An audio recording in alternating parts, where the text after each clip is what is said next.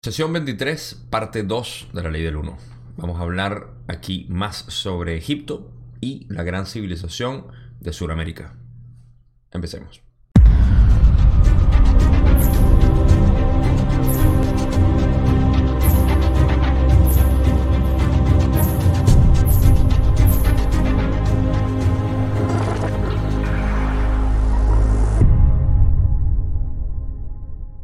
Bien, en el video pasado estábamos hablando casi exclusivamente de lo que fue la intervención de Ra en Egipto en sus distintos eh, intentos de ayudar a esta civilización.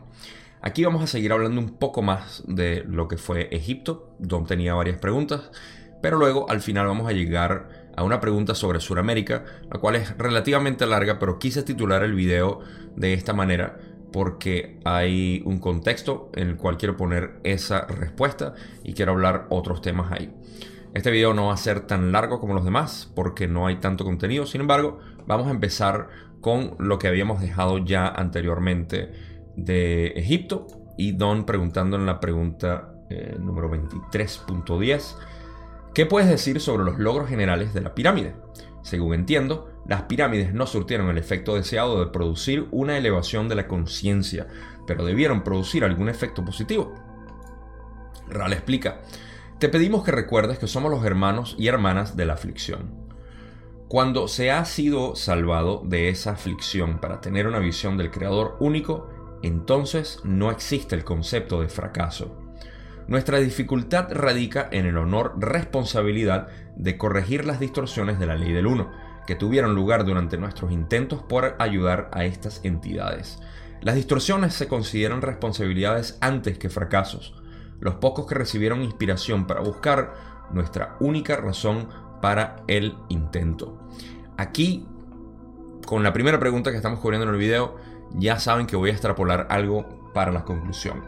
Es importante notar en toda esta respuesta que Ra le explica a Don que no existió un fracaso como tal, sino simplemente una acción que llevó a un desencadenamiento de eventos para los cuales ellos se consideran responsables, por razones que ya conocemos, lo cual son las distorsiones causadas por la intervención.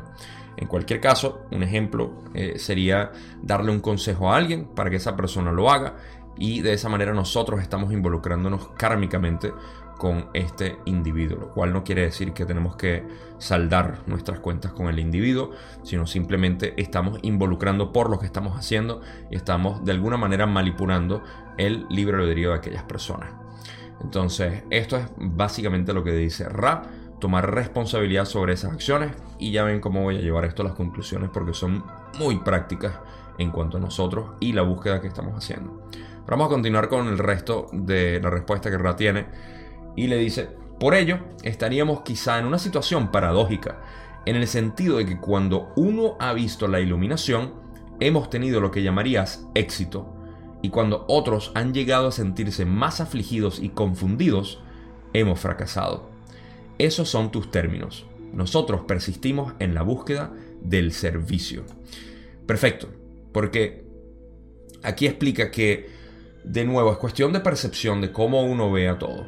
No quiere decir que la percepción de Don en este caso es incorrecta, ni tampoco que las de ellos es correcta o incorrecta tampoco, sino que existe una paradoja dentro de la visión como lo están viendo ellos y cómo lo percibe Don. ¿Por qué?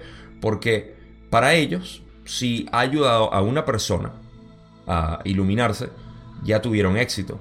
Pero si por la misma acción han creado que otras personas estén más confundidos y afligidos, como dicen ellos, entonces estarían fracasando. Y eso crea una paradoja. Y me encanta como dice, esos son tus términos de fracaso y éxito. Nosotros persistimos en la búsqueda del servicio. Esto quiere decir que toman responsabilidad sobre cualquier acción y no importa si, eh, digamos, dentro de nuestro vocabulario decimos que fue un fracaso, ellos ven oportunidad de servicio más adelante. Y es lo que nosotros pudiéramos sacar de esto también para nuestra percepción como humanos aquí, porque somos lo mismo y tenemos la misma conciencia. Es muy importante pensar eso y tenerlo en mente. A veces pensamos que otras entidades que están en otras densidades tienen una conciencia. nosotros también tenemos ese tipo de posibilidad de ver eh, a nuestra manera, en nuestra iteración, esa conciencia y ver de esa manera porque para eso esto es una simulación. Bueno, no me gusta mucho la palabra simulación, pero esto es un sueño como tal, una ilusión. Así que, bueno, eso lo hablaremos un poco más en las conclusiones. Vamos a saltarnos las preguntas 11 porque tenía que ver con la visita de Andrea Pujarich. Y Don pregunta aquí en 9312, ¿puedes decirme qué le ocurrió a Akhenaton tras su muerte física? Rale dice, esa entidad pasó a continuación por una serie de sanaciones y revisiones de las experiencias de la encarnación que corresponden a la experiencia de tercera densidad. En cierta medida, esta entidad había vivido en las distorsiones de poder, aminoradas por la gran devoción a la ley del uno. Por consiguiente, resolvió entrar en una serie de encarnaciones en las cuales no había distorsiones hacia el poder. Aquí podemos ver un pequeño destello de lo que es la programación del alma una vez que muere. Cuando uno muere, uno revisita todo lo que hizo. Y en este caso, Akhenaton tuvo dos cosas. Uno, eh, estuvo en un ambiente de poder, si mal no recuerdo fue un faraón. Y lo otro que fue muy devoto a la ley del uno. Entonces, a pesar de que fue muy devoto a la ley del uno, se crió un ambiente de poder y creó ciertas distorsiones en su pensamiento con respecto a lo que era el poder o la distorsión sobre el poder. Y cuando hizo su revisión, simplemente se dio cuenta, ah, tengo estos pequeños errores de lo que yo quiero ser, que es corregir mi, eh, mi, inclinación hacia el poder. Y lo que hizo fue programar sus próximas encarnaciones donde no había la tendencia o eh, distorsiones hacia el poder, lo cual es bastante fácil. Si han visto los eh, videos pasados o recuerdan donde hablamos de lo que es la programación de tercera densidad cuando se activa el corazón y podemos elegir a nuestros padres y también podemos elegir cualquier otro tipo de situación o, eh, ambiente en el cual nos vamos a criar para poder generar la experiencia que queremos, lo cual está activo en nuestra encarnación ahorita. Todo esto lo creamos de la manera como lo hicimos, nuestros padres, nuestro ambiente, el tiempo en el que encarnamos es imprescindible para la programación y bueno, otros elementos. Aquí podemos ver otra, otra vez más. Simplemente con el ejemplo de Akhenaton y quería hacer una, eh, una nota ahí. Me pareció interesante. Ahora, pasamos a la siguiente pregunta donde Don dice, ¿puedes indicar cuál era la esperanza media de vida para los egipcios en la época de Akhenaton? Y Don eh, Rale dice, la esperanza media de vida de ese pueblo era aproximadamente de entre 35 y 50 de tus años abundaban lo que denominarías enfermedades de la naturaleza del complejo físico. Don pregunta, ¿puedes explicar las razones para la existencia de la enfermedad? Creo que ya las sé, pero pienso que sería positivo para el libro enumerarlas en este momento. Y Ra dice, como hemos dicho antes, esta información no es particularmente relevante en cuanto a la ley del uno. No obstante, la tierra que conoces como Egipto en aquel tiempo tenía unas condiciones de vida extremadamente duras, como las calificarías. El río que denominas Nilo podía producir crecidas y retrocesos en su cauce, lo que proporcionaba el caldo de cultivo para la generación de las enfermedades que transmiten los insectos. Ra continúa y finaliza la respuesta diciendo, además la preparación de los alimentos favorecía el desarrollo de enfermedades. Asimismo, en muchos casos escaseaban las fuentes de agua, y el agua que se ingería provocaba enfermedades debido a los organismos que contenía. Me adelanto para decir que esta no fue la intención de la pregunta de Don, la cual vamos a explorar ahorita en la próxima pregunta, pero eh, también para hacer énfasis en que, a pesar de que fue bastante obvia la respuesta de Raki, eran simplemente las condiciones físicas, es lo que está explicando aquí, que causaban enfermedades por microbios, por mala ingesta de la comida, por problemas en lo que era la eh, la cosecha de plagas, o bueno, las plagas que podían em, eh, eh, engendrarse y crear todo tipo de enfermedades. Y bueno, a eso fue lo que Ra se refería cuando preguntó Don la naturaleza de estas enfermedades. Porque anteriormente había preguntado lo que era la expectativa de vida y por qué había sido reducido. Ra le había dicho que por enfermedad y esta fue la primera respuesta. Pero hay otra parte a la respuesta O la pregunta que realmente quería hacer Don cuando dice, en realidad mi pregunta se refería a la causa más básica de la enfermedad, en lugar del mecanismo de su transmisión. Me estaba remontando a la raíz del pensamiento que dio origen a la posibilidad de la enfermedad. ¿Podrías indicar brevemente si tengo razón al creer que la reducción general de pensamiento respecto a la ley del 1 durante un largo periodo sobre el planeta Tierra creó una condición por la cual lo que llamamos enfermedad pudo desarrollarse? ¿Es así? Israel explica. Es correcto y perspicaz. Como interrogador comienzas a penetrar en las enseñanzas externas. La causa fundamental en esta sociedad particular no fue tanto una acción bélica, como podríamos decir que existía esa tendencia, aunque podríamos decir que existía esa tendencia, sino más bien la formación de un sistema monetario y un comercio muy activo y el desarrollo de tendencias hacia la avaricia y el poder. De ahí la esclavitud de unas entidades por otras y la errónea comprensión del creador en cada entidad. Aquí vemos la verdadera intención de la pregunta de Don, que era ver esa distorsión o desvío que tenían en cuanto a la ley del uno que causaba que a través de la mente y de la desviación eh, el cuerpo fuera mucho más endeble en cuanto a, eh, a, posibilidad de enfermedades porque simplemente se deterioraba más rápido. Algo que hemos explorado en las sesiones anteriores cada vez que hablamos de la expectativa de vida, en cómo la mentalidad del individuo hacía que el cuerpo se debilitara. Recuerden, en una de las sesiones anteriores cuando hablamos de esto, lo primero que Ra dijo en una de, las respuestas fue que notaran aquellas personas que aquí podemos saber que viven la ley del uno como los monjes, eh, tienen, tienden a tener una, unas facciones o una, eh, eh, una apariencia muy joven porque no se deterioran y esto lo hemos hablado anteriormente en otros videos pero esa es la, pregunta que tenía Don.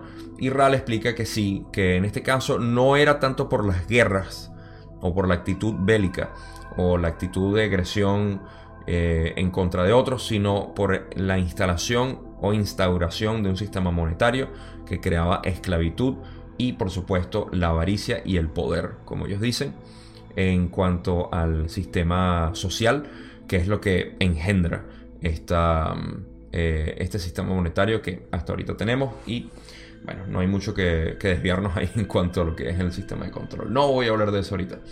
Eh, pasemos a la otra pregunta de Don, donde dice, si no me equivoco, creo que también hubo contacto en Sudamérica.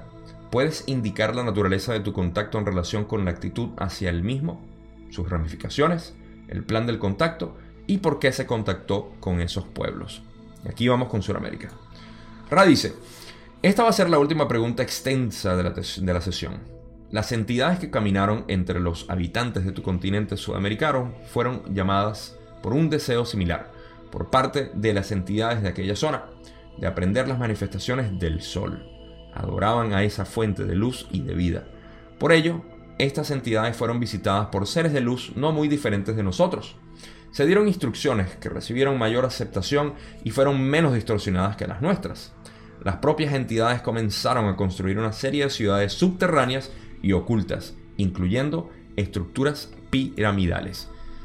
Aquí empezamos a hablar de lo que, por qué quise titular el video, la gran civilización de Sudamérica. Primero, a Sudamérica se le envió una ayuda también por parte de la Confederación porque ellos mismos estaban inclinados a venerar el Sol, el disco, del, el disco solar que fue lo que, a lo que ellos se sintieron atraídos porque eh, estaba en coherencia o congruencia con lo que era la ley del uno, como la percibían, y por supuesto los de la Confederación, otra entidad que también se identificaba con el Sol, como ya hemos hablado, Ra también se identifica con el Sol por la resonancia que tienen en cuanto al logos que conocemos que es este Sol, y eh, al hacer eso, recibieron la ayuda de este complejo de memoria social, el cual Rano menciona, me adelanto un poco para decir eso, pero lo vamos a descubrir ahorita. Eh, no dicen cuál es el nombre de este eh, complejo de memoria social, pero eso fue lo que recibieron. Recibieron esa ayuda de parte de ellos y comenzaron a, construir gracias a que aceptaron la ley del uno de una mejor manera que los egipcios y no se distorsionaron tanto como los egipcios. Eh, no tanto, ahorita vamos a ver por qué digo eso, pero eh, empezaron a construir eh, ciudades o dijeron ciudades subterráneas y ocultas. Eso me llama mucho la atención porque si eran ocultas en aquel entonces todavía deben estar mucho más ocultas por las zonas que vamos a explorar más adelante. Y bueno, incluyendo las estructuras piramidales que también sabemos que son parte de todo este proyecto de la Confederación y vamos a hablar un poco más de eso. Entonces aquí tenemos, digamos, el fundamento de lo que es la, gran civilización de Sudamérica que todavía se desconoce. Todavía, digamos, en la historia eh, convencional que nos, que nos cuentan, en la narrativa oficial que, que sabemos. Ra continúa y dice, estas pirámides diferían ligeramente del diseño que habíamos promulgado. Sin embargo, las ideas originales eran las mismas, a las que se sumaba un deseo o intención de crear lugares de meditación y de descanso, de propiciar un sentimiento de la presencia del Creador. Estas pirámides eran accesibles a todos, no solamente a los iniciados y a los que debían ser sanados. Aquí puedo hacer también otra anotación en que esto fue uno de los éxitos, aunque a le gusta eso, pero uno de los éxitos que tuvieron en cuanto a las enseñanzas de la ley del uno los de Sudamérica, que empezaron a utilizar las pirámides de la manera como era apropiada, no solamente para algunos pocos, sino para todos, en realidad, y para eh, centros de meditación, de sanación principalmente. Eh, eso fue uno de los grandes avances que pudieron hacer en utilizar estas estructuras dadas por la Confederación de la manera como eran, eh, como, fue, como fueron prescritas, vamos a decirlo así. Ok, continuamos. Dicen, Abandonaron esta densidad cuando se descubrió que sus planes estaban firmemente en marcha y de hecho habían quedado registrados. Aproximadamente durante los siguientes 3.500 años dichos planes, aunque distorsionados en cierta medida, alcanzaron prácticamente su consecución en muchos aspectos. Ok, gran nota aquí por si hay alguien confundido. Quienes abandonaron esta densidad fueron eh, los de la Confederación, ese complejo de memoria social que vino a ayudar, porque dijeron, hey, ok, están firmemente en marcha los planes, eh, vámonos, y durante aproximadamente 3.500 años esos planes, aunque distorsionados, en cierta medida alcanzaron prácticamente su consecución en muchos aspectos. 3.500 años de eh, éxito, vamos a decirlo. Sé que la palabra no encaja muy bien dentro de lo que hemos hablado ahorita en cuanto a lo que percibe Ra, pero sí hubo muy, un, gran avance gracias a, eh, lo, que lograron aquí estas entidades de la Confederación y eh, hubo mucho, pero mucho avance. Entonces, eh, una vez que vieron eso, ellos se retiraron. Sin embargo, siempre hay un sin embargo. Pero Posteriormente, como en el caso de las rupturas de la cuarentena, la entidad que ayudó a las entidades de Sudamérica a lo largo de las grandes vías sudamericanas que llamas, en parte el río Amazonas, acudió ante el Consejo de Saturno para solicitar un segundo intento de corregir en persona las distorsiones que habían tenido lugar en sus planes. Habiéndoselo concedido, esa entidad o complejo de memoria social regresó y la entidad escogida como mensajero llegó una vez más entre aquellos pueblos para corregir los errores. Una vez más, todo quedó registrado y la entidad se reunió con su complejo de memoria social y abandonó tus cielos.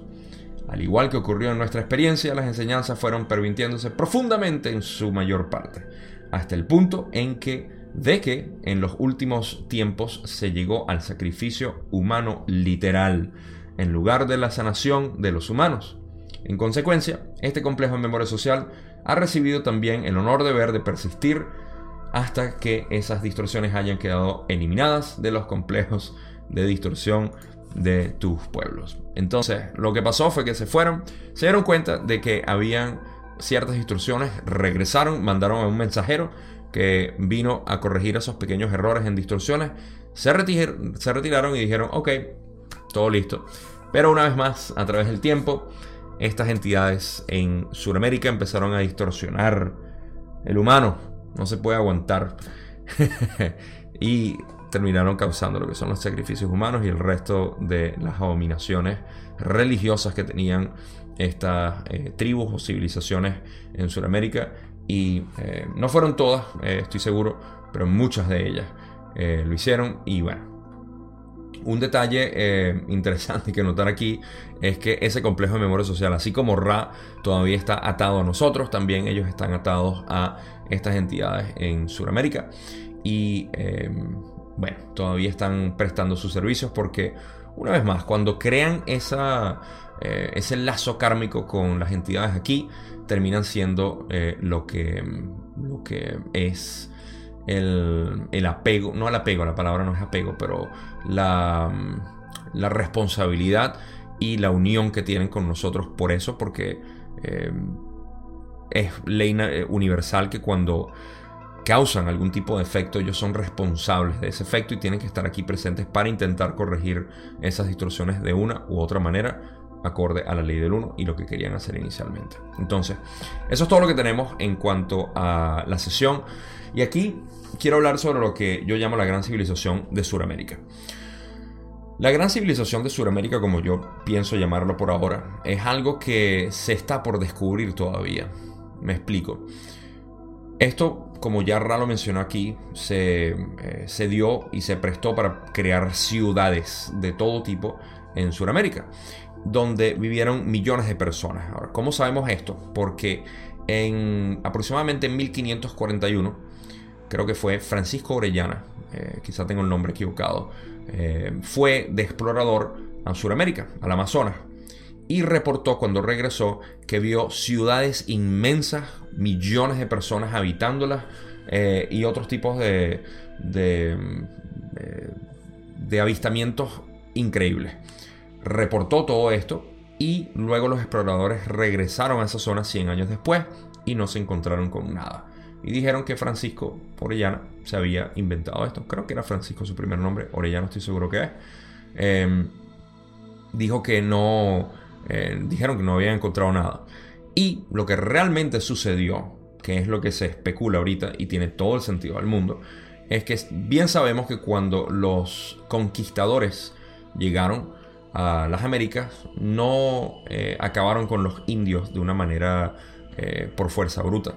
Lo hicieron gracias a la guerra bacteriológica o la guerra viral que les trajeron de Europa, donde era un centro de creación de, eh, de todo tipo de enfermedades. Eran inmunes en su entonces, pero aquí no. Aquí en las Américas no existía esa inmunidad y devastaron 90% creo que es el estimado de la población gracias a, esta, a este contagio de estas enfermedades para los cuales los indios aquí no estaban preparados. Lo mismo pasó en el Amazonas.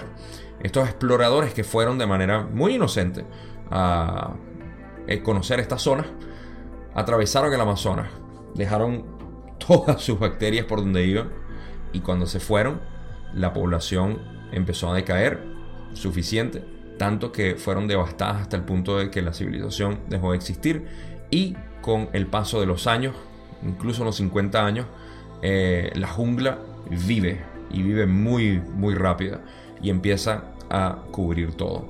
No es necesario cubrir por completo todo como para eh, desincentivar a aquellos exploradores que quieren ir a ver 100 años después y dicen, mm, ok, no hay nada, todo es jungla. Eh, lo suficiente como para no atravesar todo lo que antes era una civilización gigante. Se estima que eran millones de personas quienes vivían ahí, comparado con solamente miles de personas que vivían en Europa en ciertas ciudades. Ahí estamos hablando de millones de personas. La pregunta que se hacen los arqueólogos en este caso es cómo lo hacían, cómo podían alimentar a tanta gente cuando el Amazonas no es una tierra muy fértil para eh, cosechar comida y han encontrado todo tipo de eh, anomalías, no es la palabra, pero eh, hallazgos que no pueden explicar, digamos, tecnologías inexplicables en el Amazonas, como es la creación del humano de esta tierra fértil. Y digo creación del humano porque no se puede encontrar naturalmente en el Amazonas, sino que se crea a través de procesos químicos y reacciones para poder agarrar una tierra que normalmente no está viva y crear una abundancia de microbios que son eh, en esencia lo, que crea la fertilidad de la tierra para poder cosechar cualquier tipo de alimento. Entonces, esto es algo que se va descubriendo poco a poco. Ahora, luego de cientos de años, porque están deforestando por completo el Amazonas, se han encontrado con muchas de estas ruinas. Y es triste ver algunas de estas ruinas que han creado carreteras a través de estas ruinas o monumentos en realidad, porque las precisiones geométricas son increíbles, la precisión en, cuanto al, verdadero norte astronómico es increíble, lo cual solamente se pudo haber conocido con conocimientos astronómicos y no lo pudieron haber hecho de otra manera, de lo cual sería muy absurdo. Ya nosotros sabemos este tipo de anomalías en cuanto a lo que son las civilizaciones antiguas y cómo tenían este tipo de tecnología. Y ahora se está empezando a redescubrir porque están deforestando eh, básicamente todo el Amazonas y se están eh, topando con todos eh, estos hallazgos, pero lo están haciendo simplemente para seguir alimentando este sistema de consumismo con las granjas que están creando y bueno, todo lo demás que no es necesario entrar en este video, pero revela que en el Amazonas existió esta civilización por miles de años y fueron devastados obviamente una vez más por nuestros amigos los europeos en el siglo XIV, eh, siglo XV y siglo XVI en, este caso. Entonces es muy refrescante saber este tipo de historia a través o validar muchas de las cosas que están sucediendo ahorita y por eso es que quería titular el video de esta manera una vez más la gran civilización de Sudamérica que se está descubriendo o redescubriendo ahorita con lo que es el trabajo arqueológico que están haciendo en Sudamérica y eh, saber que fue validado en aquel entonces por Ra al hablar de esto, que existían obviamente estas ciudades subterráneas y ocultas. Ok, conclusiones. Una sola parte que quiero sacar de todo esto que fue cuando Ra al principio habló de lo que es el sistema de fracaso y de éxito. Esto viene de la mentalidad humana, sobre todo de la cultura que nosotros tenemos ahorita en la que siempre queremos buscar un culpable o echar la culpa hacia un lado, hacia el exterior y nunca internalizarla. Esto ocurre simplemente porque hemos estado criados en un sistema que nos hace percibir el exterior como la causa de nuestro, eh, de nuestro sufrimiento, la causa de nuestras alegrías, y no nos damos cuenta que somos nosotros mismos los proyectores del reflejo que estamos recibiendo de parte de lo que está existiendo en el exterior. Esto nos hace sentirnos separados de lo que es el evento, separados de lo que es la gente, separados de lo que es la circunstancia, separados de todo, porque externalizamos la culpa. El fracaso o éxito depende de algo exterior y no de nosotros. Ninguna de las dos en realidad existe, sino que las causas que suceden alrededor de nosotros son informaciones, son eventos que nos informan a nosotros mismos de nosotros mismos, porque nosotros somos quienes interpretamos eso. De esa manera no existe culpabilidad, no existe víctima. Y al saber eso, tenemos una mejor manera de percibir lo que es nuestro entorno, lo que es nuestra vida, nuestra realidad, porque tomamos responsabilidad sobre aquellas cosas que nos suceden a nosotros. Y la responsabilidad es aquella que nos lleva a pensar y decir, hey, somos, em, somos personas que tenemos una experiencia y que podemos ver las lecciones ahí. Eh, muy contrario a decir, esto nos pasó, no es culpa de nosotros, pasó fue por esto, pasemos la página. Y esa lección se queda ahí, eh, ignorada posiblemente por toda la encarnación, para no ser explorada nunca sino hasta la próxima vez que nos reprogramemos como hizo Akhenaten eh, al venir a reprogramarse para no tener distorsiones en cuanto al poder. Pero muchas de estas experiencias, todas, sobre todo en este momento que estamos, todas las experiencias que nos están llegando y que son bastante intensas en este momento, son para reflejar algo en nosotros que venimos a sanar, que venimos a integrar en nosotros mismos, ya sea eh, el, espectáculo político, sociopolítico que está eh, fermentándose ahorita ilusoriamente en nuestra sociedad y de los cuales tenemos mucho que reflexionar. Yo soy uno de ellos que está inevitablemente conectado hacia eso, no lo puedo dejar, es parte de mi ser, lo acepto y lo navego, pero no lo veo como que si fuera culpa de lo que está sucediendo, sino simplemente como me informa a mí en esta encarnación quién soy yo y cómo quiero ser. Entonces es una manera de nosotros utilizar desde eso hasta lo que nos pasa a diario eh, ya sea en la casa, con cualquier, se nos quema algo en la cocina, o simplemente el perro hace algo, o tu pareja o tu amigo te hace sentir mal. Todo eso tenemos que internalizarlo y no externalizarlo, porque de esa manera no creamos fracaso o éxito, eh, como dice Ra, sino responsabilidad de cómo ver, cómo continuar siendo de servicio a otros. Esa es mi mejor conclusión del sentido práctico de cómo lo podemos utilizar ahorita. Espero que tenga sentido para ustedes. Para mí lo tiene como siempre. Obvio, si no, no lo dijera. si no, no conectar estos puntos de la manera como lo hago. Eh, pero eso es todo lo que tengo para la sesión 23. Esta fue la última pregunta de esta sesión. Para la próxima vamos a hablar eh, todavía dentro de lo que es el contexto de tercera densidad, porque no hemos terminado el primer libro. Y hay algo curioso que voy a dejar como sorpresa para la próxima sesión. Nada impresionante, pero solamente algo interesante que estaba ocurriendo ese día en la sesión. Y eh, con eso los dejo, creo que no tengo más nada que decir. Sino gracias, como siempre, por ver el video. Gracias por informarse con lo que yo tengo que interpretar de la ley del 1. Siempre recuerden sacar sus propias interpretaciones, ver qué resuena con ustedes, ignorar el resto, porque aquí no estoy hablando de ninguna verdad, sino de la mía, como yo la veo, y mañana va a cambiar seguro, y cuando cambie, lo informo también. Ok, ahora sí, gracias, nos vemos en la sesión 24, y hasta entonces, ya ustedes lo saben, se les quiere mucho.